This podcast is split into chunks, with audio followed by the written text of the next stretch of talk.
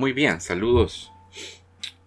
Bienvenidos de regreso. Continuamos entonces donde nos quedamos con la lectura de Sanchidrián. Estamos en el subtítulo Las figurillas de vuelto redondo del Paleolítico Superior Inicial. Ya hicimos un paréntesis para hablar un poco de los animales, y ahora el autor se va a centrar en torno al problema de la interpretación de las figuras femeninas. Sobre las esculturillas femeninas del principio del Paleolítico Superior, esas mujeres gruesas, desnudas, sin rostro, que parecen estar embarazadas, se ha elucubrado demasiado, introduciéndolas a todas en un mismo saco, sin atender al hecho de que algunas no manifiestan muestras claras de su preñez, y en otras la gordura es más bien relativa. Desde el principio del siglo han sido cuantiosas las razones esgrimidas para otorgar un sentido a este tipo de pequeñas figurillas tan extendidas a nivel territorial. Hay un primer grupo de aseveraciones que parten de la premisa de averiguar qué representan. Lo primero que se pensó fue que representaban personajes reales. Luego serían retratos, y por tanto la motivación básica de su ejecución radica en el arte por el arte. Según esto, deberíamos concluir que las mujeres del inicio del Paleolítico Superior eran obesas, situación muy comprometida en una sociedad de cazadores-recolectores, con cierta movilidad en el territorio para aprovisionarse de recursos alimenticios. Los estudios antropológicos rechazaron esta idea, y como dijo Leroy Gurja, sería como deducir caracteres antropológicos de las mujeres del siglo XX a partir de las obras cubistas de Picasso. Las Venus, entre comillas, están repletas de convencionalismos y normas constructivas, infiriéndose que son la plasmación de algo y no de alguien en concreto. Muy bien, pese a los excelentes argumentos que Sanchidrián blande acá, para que nosotros nos demos cuenta de que es muy poco probable que estas figuras sean el reflejo de la constitución física de este, las féminas en la época del Paleolítico Superior, todavía circulan eh, en ocasiones pues propuestas hipotéticas que parten justamente de esa afirmación. Eh, el año pasado eh, se publicó en una eh, revista científica dedicada al estudio de la obesidad un trabajo de investigación realizado por tres académicos, Richard Johnson, Miguel Lanaspa y John Fox, que está titulado Upper Paleolithic Figurines Showing Women with Obesity May Represent Survival Symbols of Climatic Change. La traducción más o menos cercana sería figuras del Paleolítico Superior que muestran mujeres con obesidad pueden representar símbolos de supervivencia del cambio climático. En este estudio, los autores utilizan pues toda una serie de eh, fórmulas matemáticas y de mediciones precisas de varios ejemplos de figurillas para determinar un índice de obesidad que asignan pues a cada uno de estos eh, artefactos que están dentro de la muestra que tienen en estudio. Y luego lo que hacen es calcular más o menos qué sucede, cuándo es que vamos a encontrar nosotros en qué momento histórico figuras más obesas y en qué momento histórico figuras que son menos obesas. Eso lo comparan en contra pues de un eh, cuadro histórico de las transformaciones que ocurren pues en el clima durante la época paleolítica y los autores llegan a la conclusión de que cuando hace más frío se muestran pues representaciones de mujeres con mayor obesidad y que eso pues tiene que ver con la defensa en contra por supuesto de los cambios climáticos. Eh, el estudio pues eh, estuvo bajo bastante ataque pero al mismo tiempo eh, fue muy popular, las redes sociales, los periódicos comenzaron pues a hacer circular la publicación con mucha fuerza y en que ya las cosas se han calmado bastante, pues en su momento pues atrajo mucho la atención no solo de la comunidad científica, sino del público en general en Europa. Yo les incluyo el artículo dentro del módulo en caso de que ustedes quieran eh, bajarlo y leerlo. Ante todo como una curiosidad, ¿verdad? Como digamos material optativo. De ninguna manera pues como eh, de forma obligatoria. Es para ustedes que vean el caso de que, aunque argumentos muy claros apuntan pues a otra dirección, muchas veces pues se siguen eh, citando hipótesis que parten de esta premisa. Continúo con el texto de Sanchidrián. En cierto modo, relacionada con la propuesta anterior está la de que figuran un modelo estético, el canon de belleza gravetiense, el ideal erótico del momento, e incluso se escribió sobre la paleopornografía en función de ellas. En resumen, serían una especie de sex symbol de la época. Quizás la imagen más popular coincide con hacerlas diosas, símbolos de la fertilidad, prosperidad o encarnación de algún tipo de divinidad vinculada con la fecundidad animal y humana. Diosa madre o madre tierra, en ocasiones confundiendo el tema con las deidades del neolítico, que como es habitual en una economía agrícola, estarán ligadas a la tierra, de la cual proviene el sustento. Pero las Venus esteatopigias, entre comillas, paleolíticas nunca van acompañadas de niños, como cabría esperar para el arquetipo de la fertilidad. Ok, esta es una interpretación bastante, bastante problemática, eh, a la que podemos nosotros pues, hacer críticas desde múltiples puntos de vista. Por un lado, es una afirmación muy audaz el hecho de que eh, se proponga que son diosas, ¿verdad? Primero habría que reflexionar en torno a si ese concepto de Dios y de diosa está presente en todas las culturas humanas o si es propio de solamente ciertos, eh, digamos, tipos de organización socioeconómica. Si cabe hablar, pues, de la presencia de deidades en la época del Paleolítico, de acuerdo con lo que nosotros conocemos acerca, pues, de estos temas, analizando, estudiando las sociedades eh, actuales, etnográficamente hablando.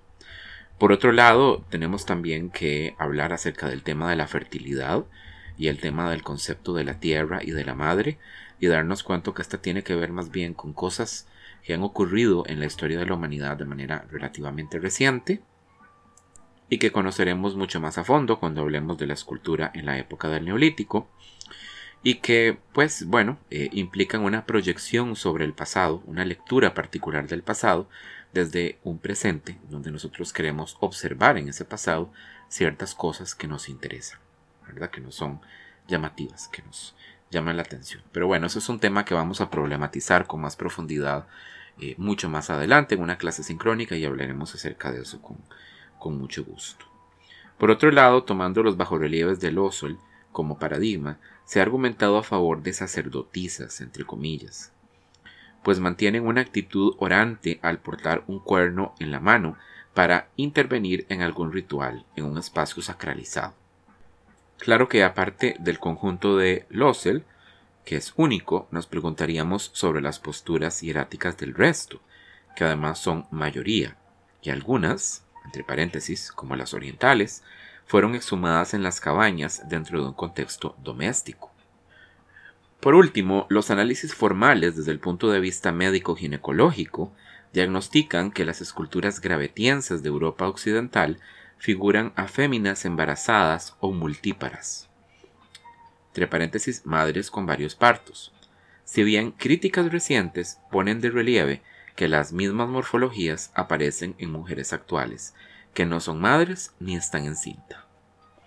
Si las teorías respecto al significado de lo representado no satisfacen, hay otras que se orientan hacia la funcionalidad.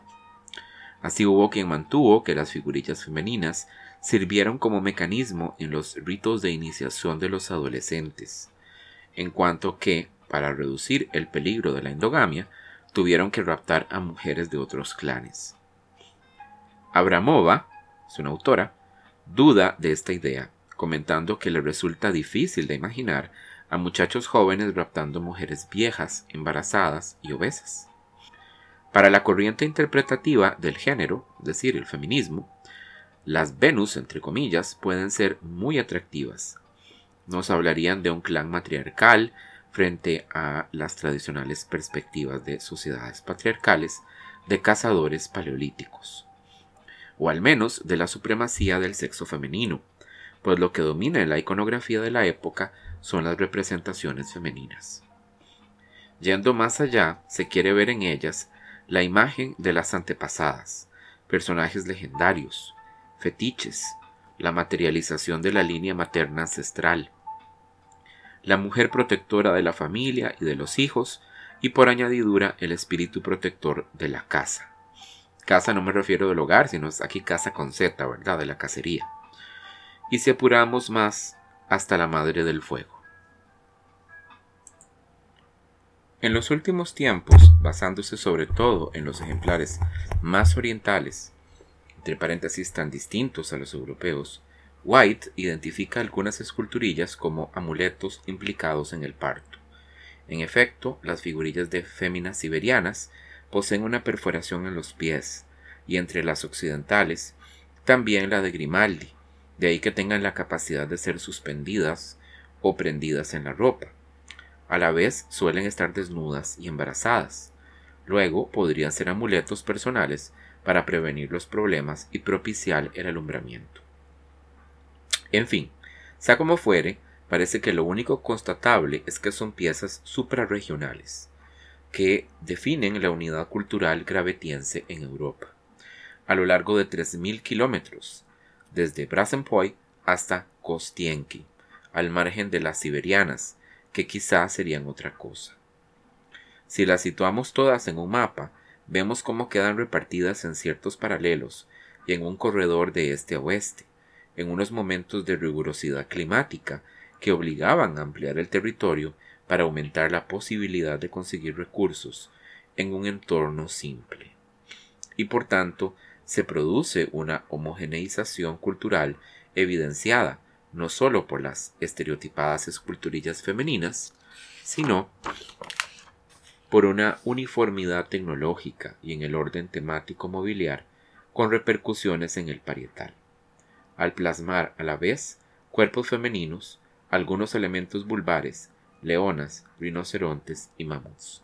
Entonces vean cómo si nosotros ubicamos a todas las figurillas en el mapa, encontramos pues una distribución geográfica que nos sugiere a nosotros, dentro del modelo de interpretación que explicábamos antes, que el frío que estaba causando un entorno muy desprovisto de recursos de alimento probablemente impulsó un cierto desarrollo pues de una cultura suprarregional que incluía la producción de figurillas muy similares entre sí, ¿verdad?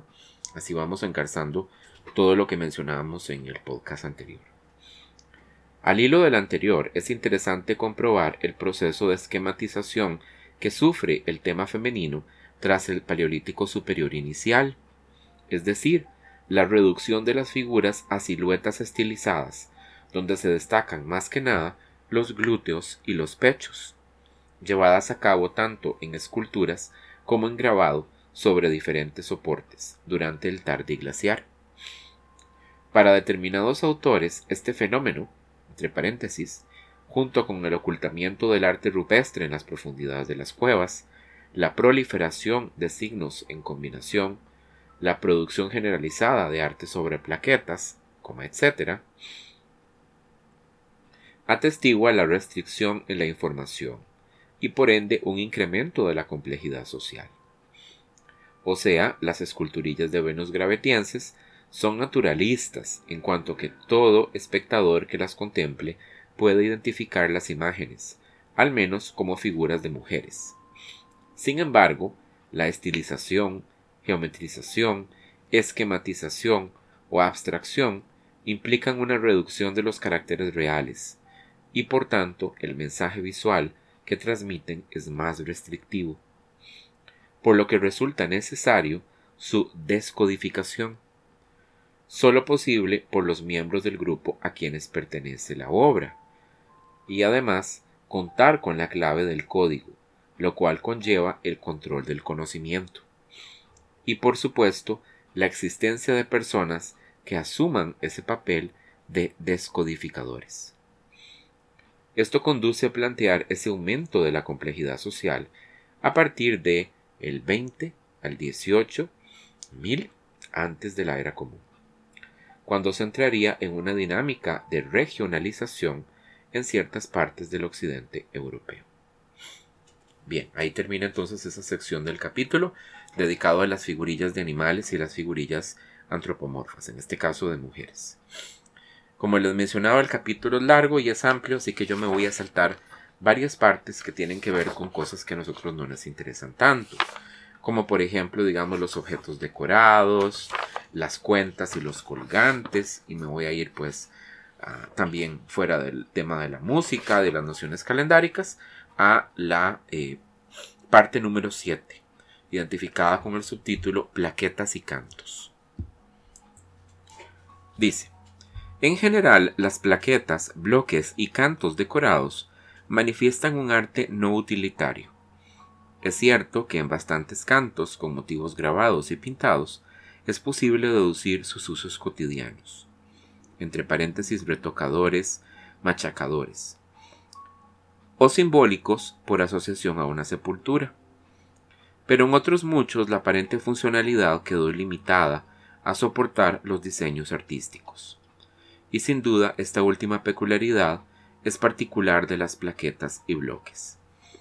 Es decir, estamos hablando de artefactos que tienen una imagen, ¿verdad? Que han sido decorados con una imagen que no parecen tener pues ninguna función. Es decir, no estamos hablando de un instrumento que fue ornamentado o decorado, sino más bien de un objeto que parece que fue pensado únicamente para ser el soporte de una imagen. Así, la interpretación de estos objetos se vuelve problemática. A pesar de contar con plaquetas cuyas figuras fueron realizadas en grabados profundos, la gran mayoría conservan los motivos finamente trazados, lo cual conlleva que la visualización de los mismos resulte muy complicada, requiriendo a la vez de unas condiciones de iluminación adecuadas. Además, en numerosas piezas, las imágenes se superponen y enmarañan, dificultando la contemplación directa de su contenido. En cuanto al contexto donde permanecen, las plaquetas se muestran igualmente muy ubicuas. La mayor parte suele describirse en los niveles de habitación de las cavidades. En los asentamientos al aire libre de Gonnersdorf, Andernach, sabemos que estaban en el piso de las cabañas y fueron empleadas como pizarrines, entre comillas. Hay incluso casos excepcionales que guardan estigmas de haber estado colgadas placas de la Bastide, con entalladuras para la suspensión por medio de ataduras. Otras pocas veces están vinculadas a obras rupestres subterráneas, pues han sido halladas en los contextos arqueológicos de las profundidades de las cuevas ornadas, muy lejos de la luz natural, y de alguna forma debieron estar relacionadas con el fenómeno del arte parietal. Lord Blanchet al observar los lugares con abundantes concentraciones de plaquetas y de arte mueble en general, ha insistido en la circunstancia de que en los sitios con mucho arte mobiliar escasea el arte parietal, y al revés. Pongamos el ejemplo de Parpalló, donde toda la comarca de alrededor está libre de manifestaciones rupestres paleolíticas. En esas estaciones, las plaquetas decoradas jugarían el mismo papel que el arte parietal, serían algo similar a la pared movible, entre comillas. Sin embargo, en otras ocasiones, como en Castillo, Altamira, Glen, el arte portátil se deposita en las antesalas de las grandes cavidades decoradas, quizás como fruto de alguna clase de rito. Por otro lado, en contados casos, como antes hemos dicho, localizamos arte mueble asociado a los paneles parietales muy distanciados de la luz solar en el interior de las cavidades. Pero a la vez, el amplio conjunto de piezas de arte mueble que calificamos de no utilitario, o al que aún no hemos aprendido a reconocer su uso, como las plaquetas, cantos y figurillas de bulto redondo, aparece en ambientes domésticos, entre paréntesis dentro de cabañas, en hogares, si bien las solemos encontrar rotas. Entre paréntesis, recuerdes el yacimiento de Dolny Bastonis o la colección de esculturillas del llamado taller de Isturitz, como si solo hubieran servido para una ocasión, para una única ceremonia o ritual con su consecuente abandono posterior, o si queremos, se destruyen cuando se abandonan, en orden a una especie de sacrificio simbólico. En resumen, como vemos, las plaquetas y cantos pueden estar en hábitat hogares, o ámbitos cotidianos de actividad diaria, acumuladas en grandes cantidades, a las entradas de cuevas sin arte parietal, o en los accesos de las cuevas decoradas e incluso dentro de ellas. Con todo, resulta plausible atisbar una funcionalidad muy diversificada de esta modalidad de objetos artísticos de sustancias pétreas. No podemos descartar que algunas plaquetas hayan sido hojas de apuntes o de bocetos de las o los artistas y hasta de superficies para el proceso de aprendizaje, lo cual otorgaría cierta explicación a las piezas regrabadas de disposición anárquica y enmarañadas exhumadas en los lugares de ocupación. No obstante, las imágenes maestras agregadas sobre un mismo soporte nos podrían haber hablar, perdón, de constantes reutilizaciones o la revalorización del objeto a través de la integración de nuevos dibujos. Bien, estamos hablando de objetos que son en esencia eh, pequeños, eh, pequeñas piedritas con una cara plana en donde se hicieron muchos dibujos, se acumularon unos sobre otros, al punto de que el día de hoy es muy difícil distinguir las diferentes figuras que están ahí, muy enmarañadas. Yo pienso que esa naturaleza probablemente nos aleja un poco de esta propuesta de que fuesen cuadernos de apuntes o que fuesen, este, eh, entre, entre comillas, libros de bocetos para que los estudiantes aprendieran pues el proceso de cómo realizar eh, figuras, ¿verdad? Cómo aprender a hacer manifestaciones rupestres o grabados en las rocas, ¿verdad? Eh, yo creo que sería muy poco práctico trabajar de este modo, siendo que las piedras probablemente abundaban en aquella época. Me parece bastante más plausible esta eh, propuesta de pensar que tal vez eran objetos rituales y que pues estos objetos recobraban valor, recobraban importancia, ¿verdad? o relevancia cada vez que se les dibujaba algo nuevo encima. De ahí pues que sea eh, lo que estamos viendo el producto final de la acumulación de muchos actos simbólicos. Continuemos. Pero al mismo tiempo, como sugiere Lord Blanchet, si las actividades relacionadas con gran parte del material no utilitario mantienen un cariz ideológico o simbólico, es lícito deducir rituales, ceremonias o actos diversos en a. sitios profanos entre comillas o de uso diario como los hábitats. b. en las entradas de los grandes yacimientos parietales entre paréntesis, tal vez en las fechas de celebraciones especiales o festivas a nivel anual, a los cuales hay que desplazarse. C. Atrio de cavidades que ejercen como santuarios parietales, en versión plaqueta. Y D. En las profundidades cársticas, se refiere a la profundidad de las cuevas, donde se aportan artefactos decorados con un carácter oculto o secreto.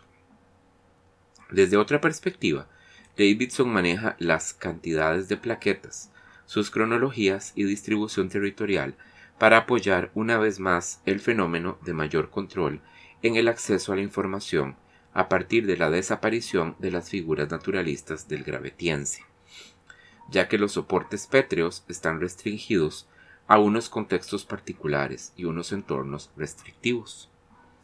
Según este autor, justamente alrededor del el 20.000 antes de la era común, comienza a generalizarse la producción de plaquetas.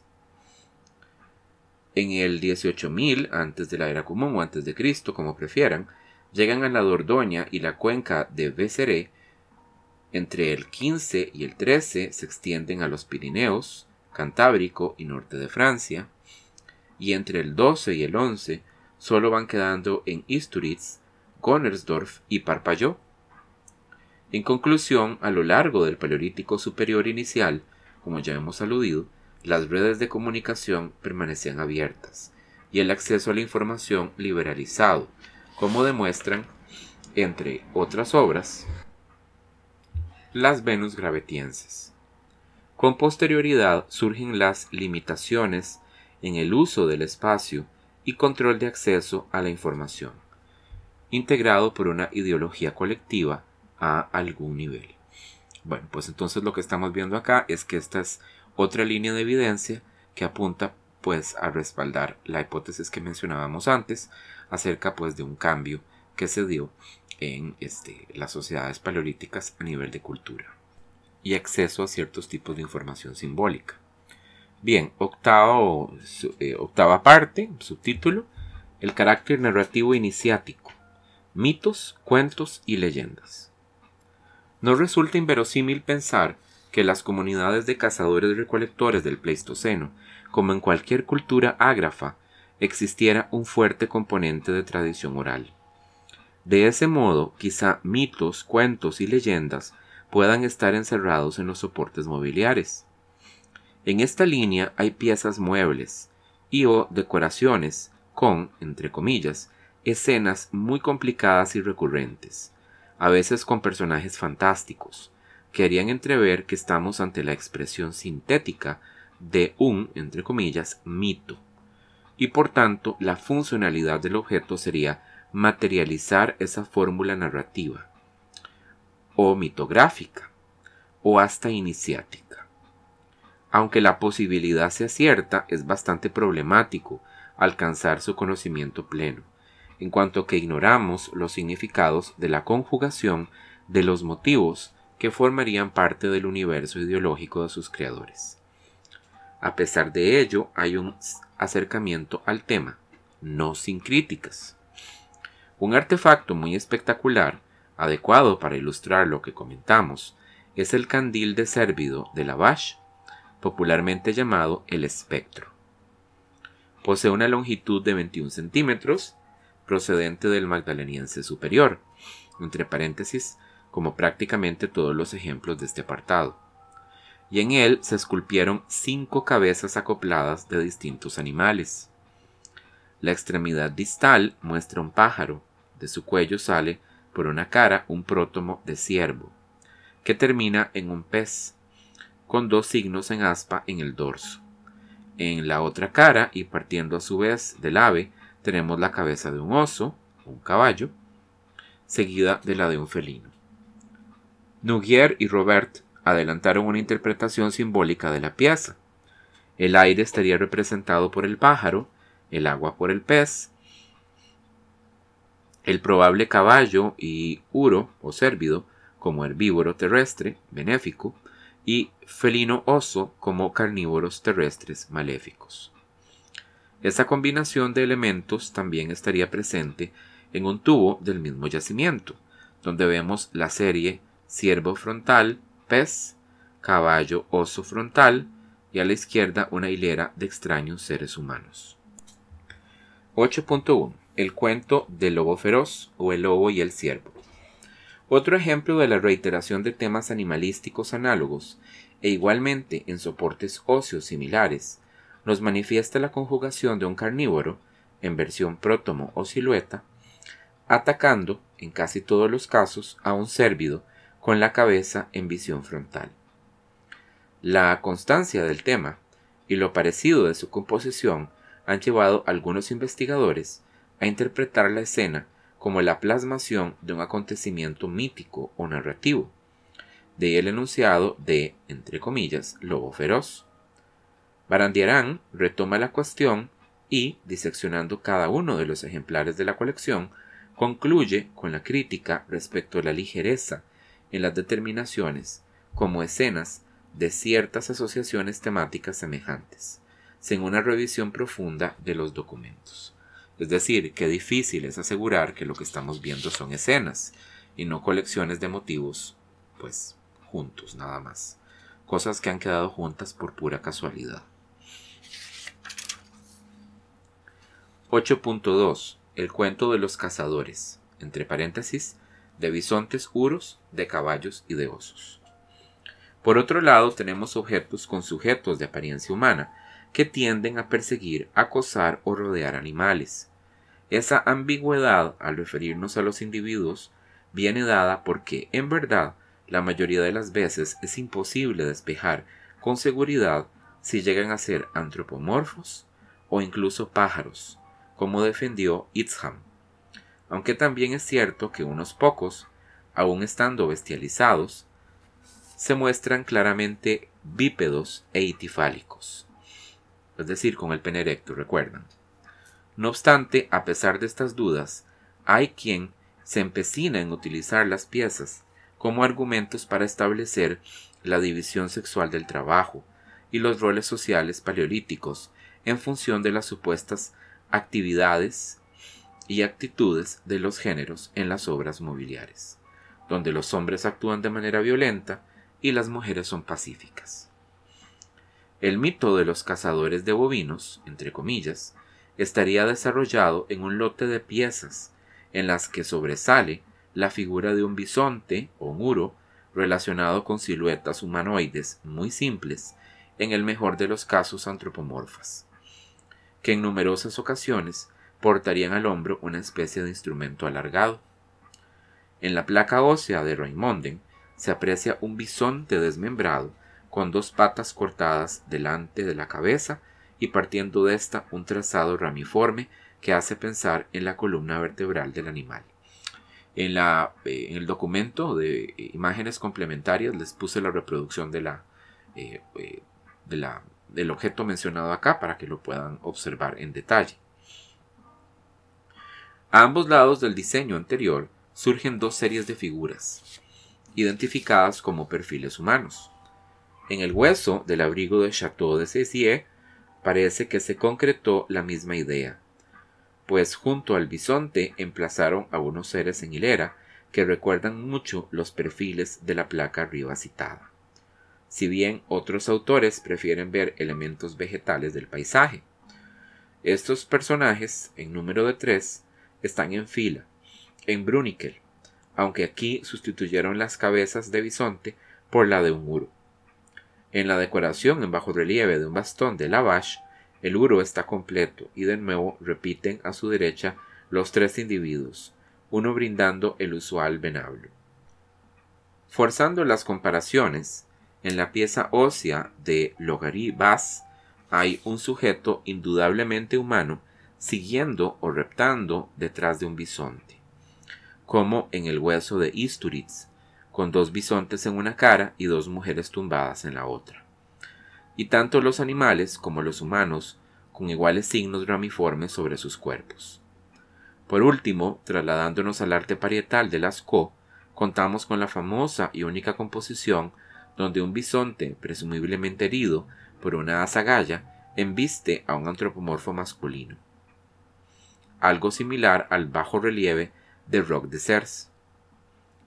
El, entre comillas, mito de los cazadores adquiere otra variante cuando la presa son équidos y no bisontes o. Esta nueva modalidad está reflejada en tres objetos con prácticamente idéntica temática. Empezamos con el tubo óseo de decoración pericircular de la Vache, el cual contiene un caballo, pez y una tanda de siluetas pseudohumanas. En el ejemplar de la Madeleine, los équidos quedan reducidos a prótomos, pero aparece de manera nítida el personaje con el correspondiente instrumento al hombro, próximo a un diseño en forma de serpiente.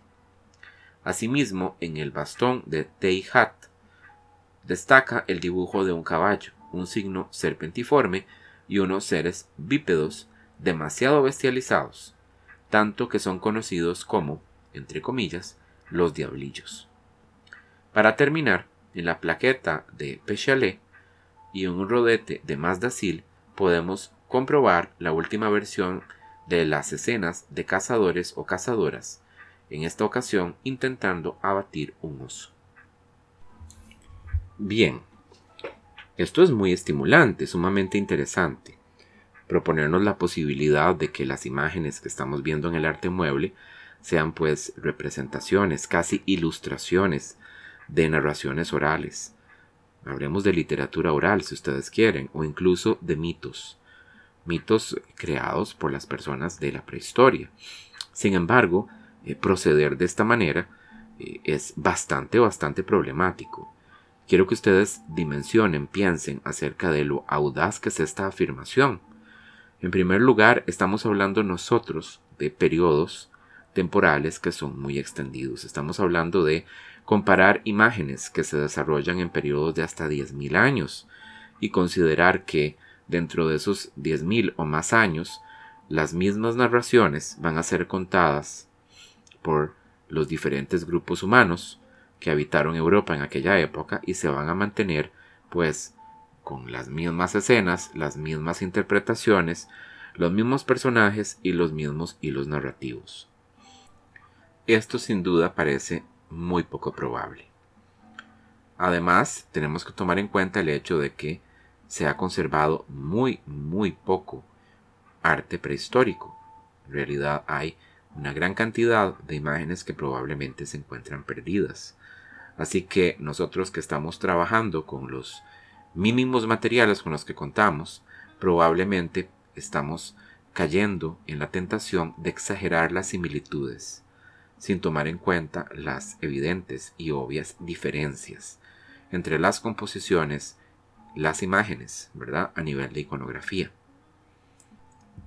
Esto sin mencionar, asumiendo, por ejemplo, que todo lo que estamos diciendo no fuese un problema, considerar que nosotros podemos reconstruir una narrativa o un mito, aunque sea solamente un pasaje o un pequeño fragmento, a partir de su representación en una imagen, es algo que sencillamente debería, para cualquier académico o académica que se respete, pues levantar cierto nivel de sospechas.